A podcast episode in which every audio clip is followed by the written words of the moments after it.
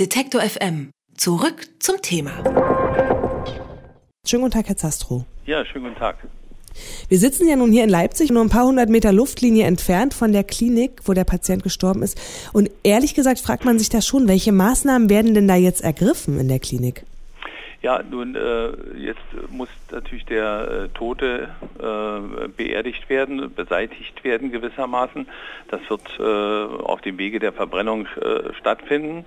Äh, aber der Patient ist ja einige Tage schon dort in der Klinik. Das heißt, das Umfeld ist wenn man so will, desinfiziert. Das ist nicht mehr oder sollte, dürfte nicht mehr ansteckungsfähig sein.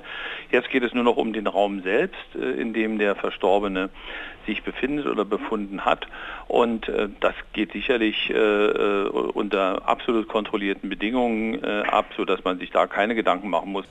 In Madrid hat sich ja eine Pflegerin mit Ebola angesteckt in einem Krankenhaus. In den USA, in Texas auch ein Pfleger.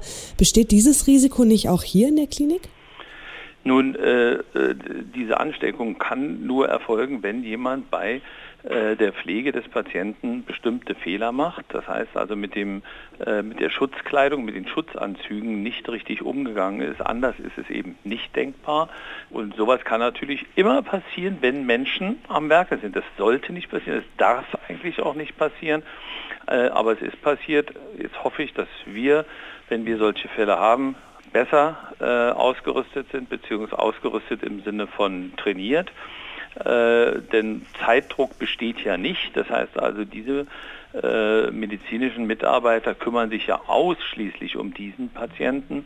Also die Fehler dürften hier nicht unterlaufen. Genau, die hatten jetzt in dem Fall einen Patienten, der verstorbene Patient, der UNO-Mitarbeiter aus Liberia war. Wissen Sie eigentlich, wer entscheidet, wann welche Patienten in Deutschland behandelt werden? Also es gibt am Robert-Koch-Institut angesiedelt eine äh, Kommission, die äh, darüber befindet, äh, wer wohin soll. Es sind aber nicht unbedingt viele. Also man hört ja wirklich immer nur von Einzelnen. Jetzt gibt es ja bei uns gerade mal drei Leute, die da aufgenommen wurden, oder? Ja, die werden wahrscheinlich weltweit verteilt, wenn das überhaupt so möglich ist. Und natürlich ist es auch bei uns so, auch wir haben nur begrenzte Kapazitäten. Äh, wer das ein bisschen verfolgt hat bei Ihnen in Leipzig, äh, dort hat äh, der Kollege Ruf auch erklärt, dass man ungefähr 25 Pflegekräfte für eine Schicht benötigt, um den Patienten entsprechend zu versorgen. Das heißt, selbst wenn wir 20 Betten haben, können wir nicht 20 Leute versorgen. Da bräuchten wir 500 Menschen, die äh, diese Anzüge tragen, die hoch trainiert sind, die damit umgehen können. Also es gibt nur eine begrenzte Zahl von äh, ja, Patienten, die wir aufnehmen könnten. Also ohne jetzt Panik schüren zu wollen, aber wir haben ja acht solche Sonderisolierstationen in ganz Deutschland mit jeweils bis zu 20 möglichen Betten für Patienten. Aber so richtig aufnehmen könnten wir die nicht, wenn es denn im Ernstfall jetzt wirklich noch mehr Infektionen gäbe in Deutschland, oder? Es würde sehr schwierig werden mit der Versorgung. Mit anderen Worten, also wenn man das absolut sachgerecht machen würde, könnte man das äh, zum jetzigen Zeitpunkt wahrscheinlich nicht guten Gewissens machen. Äh, Sie sprechen ja wahrscheinlich auch auf die Helfer an, die äh, dann äh, nach Afrika gehen. Wenn mhm. es dann zu Infektionen kommen sollten, muss man natürlich sicherstellen, dass diese Plätze auch ähm, versorgt werden können. Und ähm, da muss man jetzt also sehr, sehr schnell und sehr intensiv dran arbeiten, dass wir nachher nicht nur zwei, drei pro Kompetenzzentrum, das wären dann 25 äh, Patienten, dass wir nicht nur die versorgen finden. Also da muss Personal kräftig nachgeschoben werden, die dann allerdings, muss man sagen, wenn sie sich an alle Regeln halten, unter sicheren Bedingungen auch arbeiten. Die unsicheren Bedingungen sind ja immer dann, wenn wir den infektiösen Patienten noch gar nicht erkannt haben, wenn der vielleicht gesund in Afrika abreist und hier ankommt und zwei Wochen später erkrankt. Aber in den Zentren ist alles sicher. Aber wissen Sie denn davon, ob da Maßnahmen schon eingeleitet werden, um mehr Personal aufzustellen? Das weiß ich nicht, aber ich gehe davon aus. Also es, anders geht es ja gar nicht. Also da mu äh, muss ja dafür gesorgt werden, dass äh, sonst äh, kann man ja auch nicht garantieren, dass unsere Leute, die da helfen wollen, nachher im Falle eines Falles hier versorgt werden. Vielleicht nochmal zum Abschluss. In den USA liest man jetzt auch, schüren konservative Politiker, konservative Medien auch langsam Panik, die Grenzen dicht zu machen. Das ist zum Beispiel so eine Forderung dort.